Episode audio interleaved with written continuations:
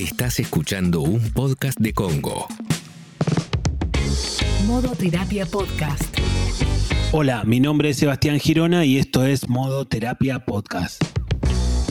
En el capítulo de hoy vamos a hablar sobre la segunda parte de Silencio Bruno y vamos a terminar de explicar de qué se trata esto. Hola Ale, ¿cómo estás? Hola Seba, ¿cómo va? La verdad es que me mantuviste hasta ahora con la incógnita de qué se trata Silencio Bruno.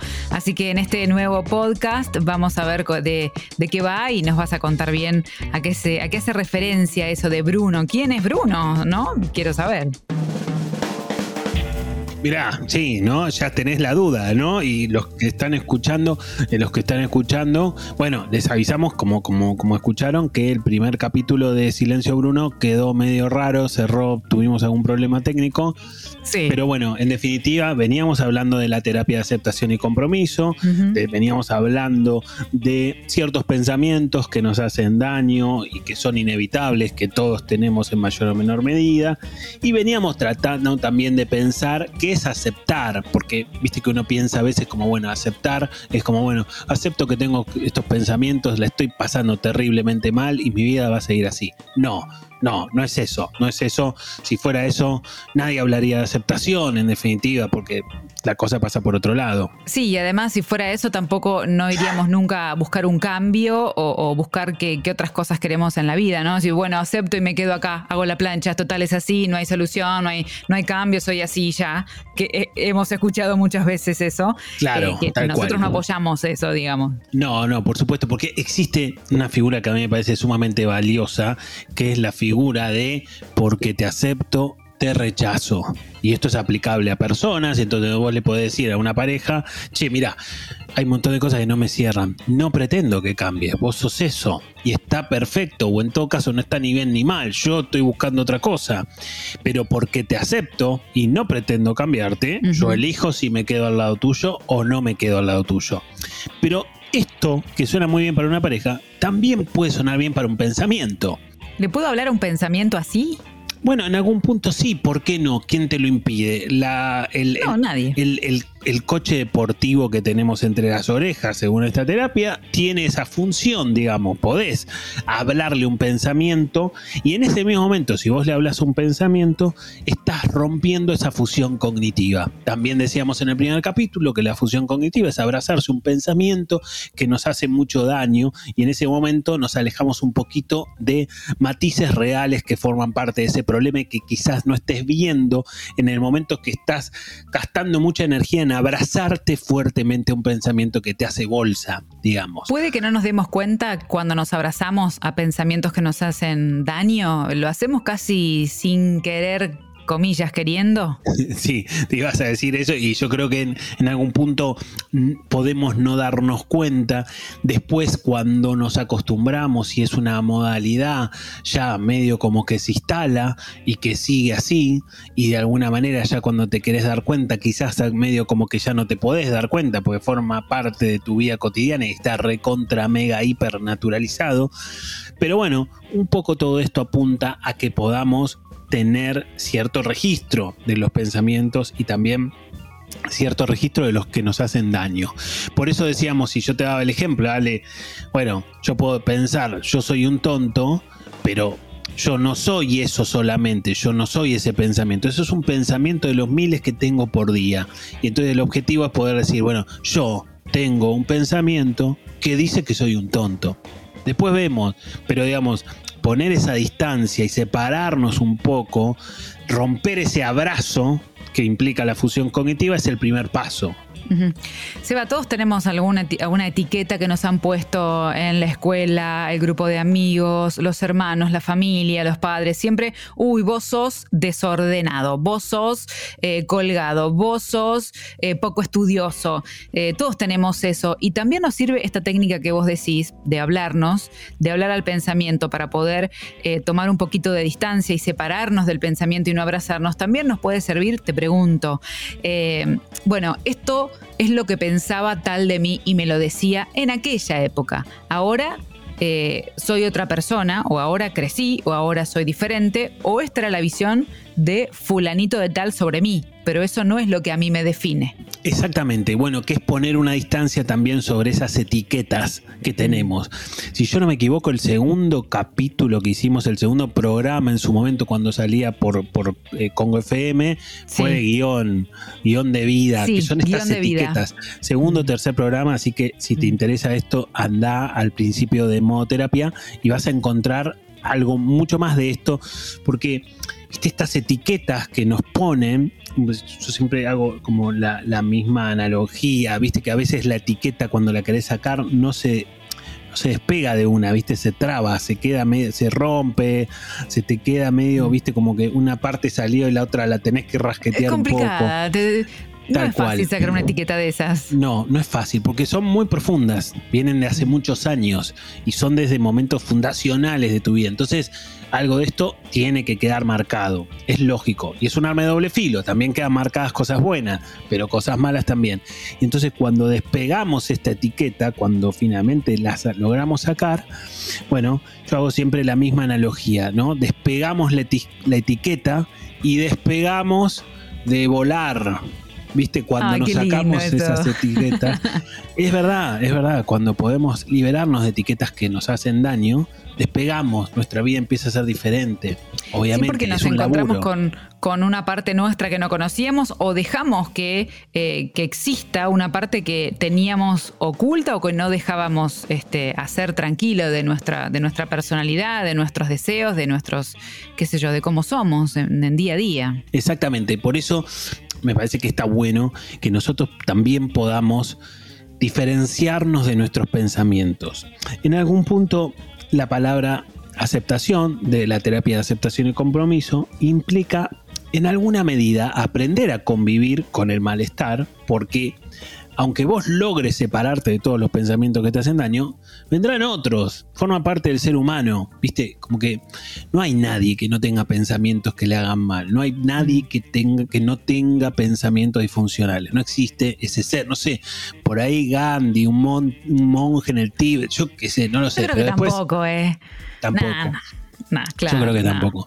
Pero digamos, después, los que andamos de a pie por la calle, todos tenemos algo de esto y alguno más y alguno menos, pero en, todo caso es poder empezar a pensar que forma parte de la conducción humana, que no es tan terrible y que el, mal, el malestar es una experiencia más de mi vida, que se acomoda al lado de otras que son muy buenas también.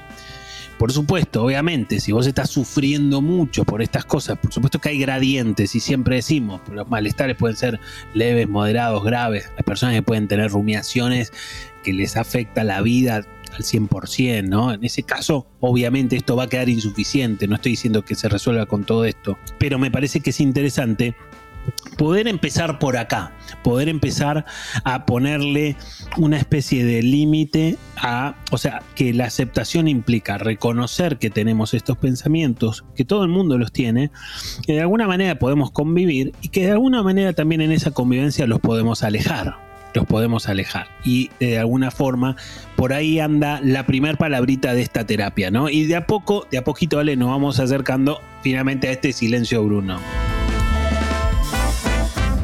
Si estás escuchando el podcast y algunos de los temas que tratamos te incitan a empezar terapia, está buenísimo y te va a ayudar y puedes empezar de forma remota o presencial. Sebastián tiene un equipo de profesionales súper preparados y listos para ayudarte. ¿Cómo podés hacer para contactarte? Simple, mandás un mail a equiposebastiangirona.gmail.com y él mismo te va a hacer la entrevista de admisión. Ya sabes, equiposebastiangirona.gmail.com y arranca terapia ahora. No lo cuelgues más. equiposebastiangirona.gmail.com Modo terapia. Y hablando de silencio, Bruno, eh, todavía me mantenés ahí en vilo. Quiero saber quién es Bruno, quién es Bruno en toda esta, esta, esta idea de los pensamientos y que nos hacen daño, de que nos abrazamos, de, ser un poco comprensivos con nosotros, de aceptarnos. Eh, ¿Qué anda haciendo Bruno en todo eso?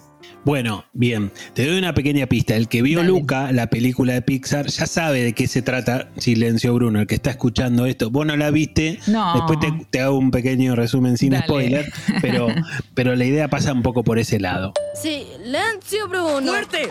¡Silencio, Bruno! Silencio, Bruno. ¡Silencio, Bruno! Silencio, Bruno. ¿Todavía lo oyes? ¿No? Solo a ti. Bien, bueno, de alguna forma decíamos que la palabra aceptación implica aprender a observar nuestros pensamientos, ser un poco observador de las cosas que se nos pasan por la cabeza y hacer como una selección, ¿viste? Como que no sea cua- cualquier cosa lo que se me pase, sino que yo también elijo un poco qué pasa y qué no pasa, digamos.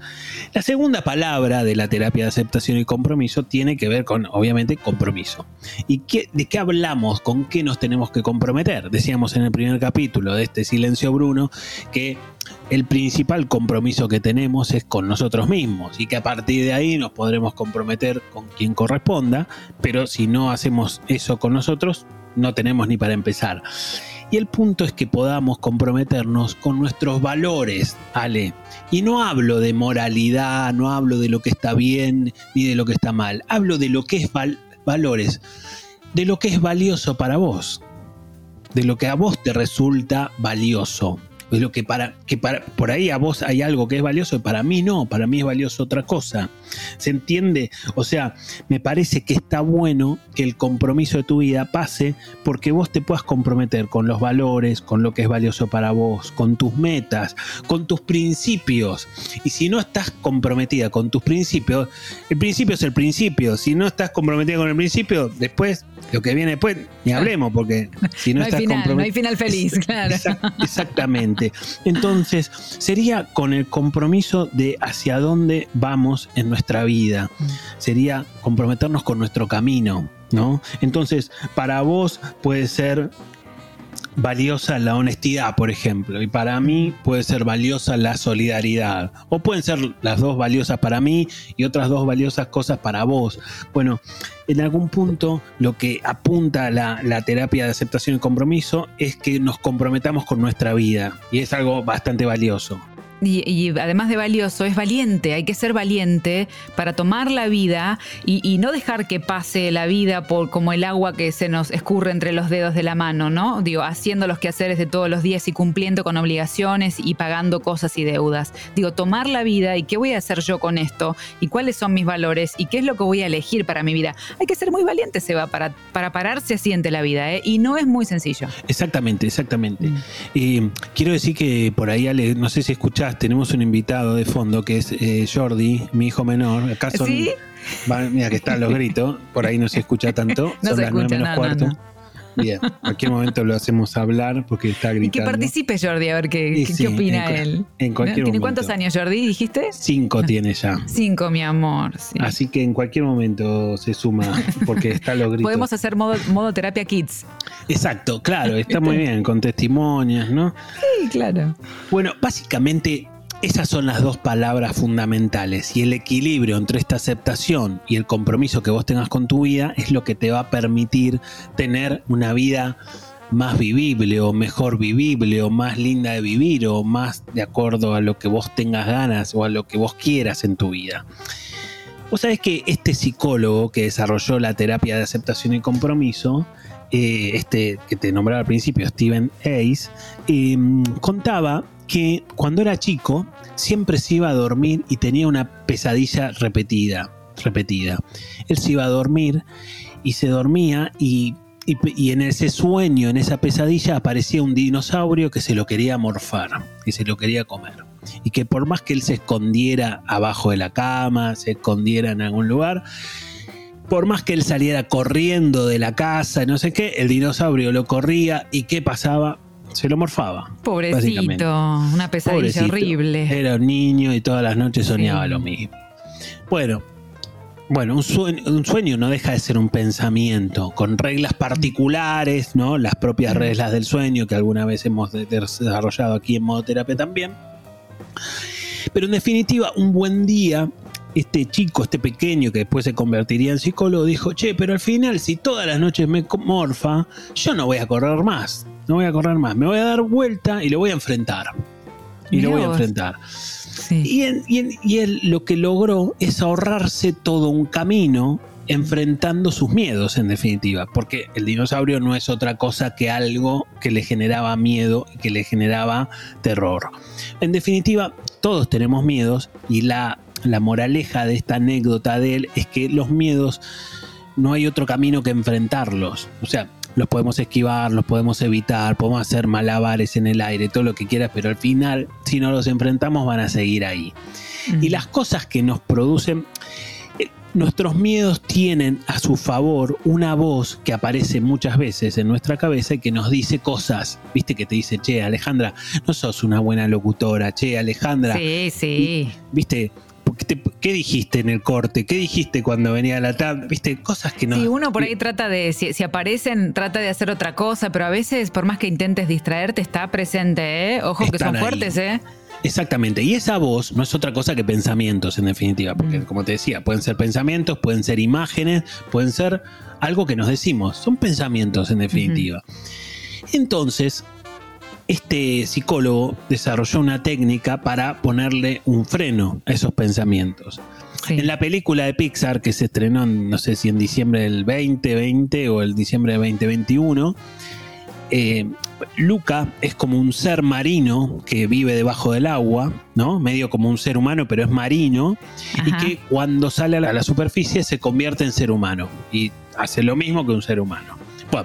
La cuestión es que el personaje descubre que puede salir a la superficie, se convierte en ser humano, disfruta de la vida de la gente del ser humano que está ahí afuera y demás, y se encuentra con un amigo que se llama Alberto. Y entonces Alberto está bastante solo, hace bastante que está solo, que también tiene la misma condición, es un ser eh, marino que se convierte cuando sale a la superficie, todo lo mismo, pero Sí. está bastante solo. Luca tenía una familia, etc. La película es hermosa, te la recomiendo, Ale, porque habla de la amistad y sobre todo habla de la inclusión de lo diferente, y eso me parece que es lo más valioso de todo. Pero en definitiva, Alberto le cuenta a Luca, le dice que tiene una voz que le mete miedo, que le mete miedo, que le mete miedo. Y que él ha decidido ponerle un nombre, ponerle un nombre a esa voz. Él le puso Bruno. Ah, mira. Entonces, cada vez que Bruno se presenta en su cabeza para decirle que algo no le va a salir bien o que no es bueno para algo, que le mete miedo a algún tipo, él le dice silencio Bruno. Y eso es una técnica que se deriva de la terapia de aceptación y compromiso, que básicamente es ponerle un nombre a la voz que tengas en tu cabeza, poner el nombre que se te ocurra. Si querés ponerle un nombre bien ridículo para bajarle Mm. el precio a lo, a lo Sí. que va a decir esta voz, Está bueno eso. y, y frenala y ponele y decirle silencio Bruno o silencio X o silencio Pepito, como se te canta, o ponele stop fulano o pará loco o pará no sé qué, pero frenala de alguna manera, por lo menos provisoriamente. Qué bueno que en la película para chicos se utilice esta herramienta, ¿no? Este, digamos que los chicos no saben, no van a tener este conocimiento teórico que vos estás aportando hoy, pero sí de alguna manera, de modo gracioso, aprenden a, a ver lo que ese dibujito hace y quién te dice que a veces se puede aprender de, de la película eso, ¿no? Completamente, a mí me pareció genial y brillante el recurso porque viene de, de una fundamentación teórica y está adaptada a, a la vida de los niños y, a, y la película no solamente, como todas las de Pixar, ¿no? No solamente Mm. son para adultos, para niños, sino que también son para, para los adultos y me parece que está genial. Con todo esto, es un poco como la idea del resumen de la terapia de aceptación y compromiso, como decíamos, tercera generación de eh, terapia cognitiva conductual. Y a mí me da la sensación que las primeras olas de la terapia cognitiva conductual sí se plantaban a, a ponerle mucho límite a esos pensamientos. Esta te pide que los aceptes y que de alguna manera te distancies. Y me parece que la cosa pasa por hacer un equilibrio entre las dos, ¿no? Como bueno, separémonos y tratemos de ponerle un límite, en definitiva silencio Bruno no es eso, no es otra cosa que un límite que nos separe de lo que nos dice esa voz, que como decíamos en el capítulo anterior y en parte de este, no somos ese pensamiento, ese pensamiento es una partecita más de las millones de cosas que tenemos adentro nuestro. Cuando hicimos el primer podcast de Silencio Bruno 1, que, que estaría bueno que lo escuchen completo, eh, yo dije que a mí me parecía un reto este Silencio Bruno y llegando al final de este segundo capítulo, ¿no? esta parte 2 de Silencio Bruno, más que un reto, me parece un lindo aprendizaje y un desafío para comprometernos y aceptar parte nuestra. Tal cual, Ale, exactamente. Está buenísimo pensarlo como una herramienta que te puede llevar a cualquier lado y a cualquier circunstancia de tu vida y ponerle un límite a esas voces que tenemos todos y que nos dicen de todo a veces también. Me encantó, Seba. Nos vemos en el próximo capítulo. Nos vemos en el próximo Modo Terapia Podcast.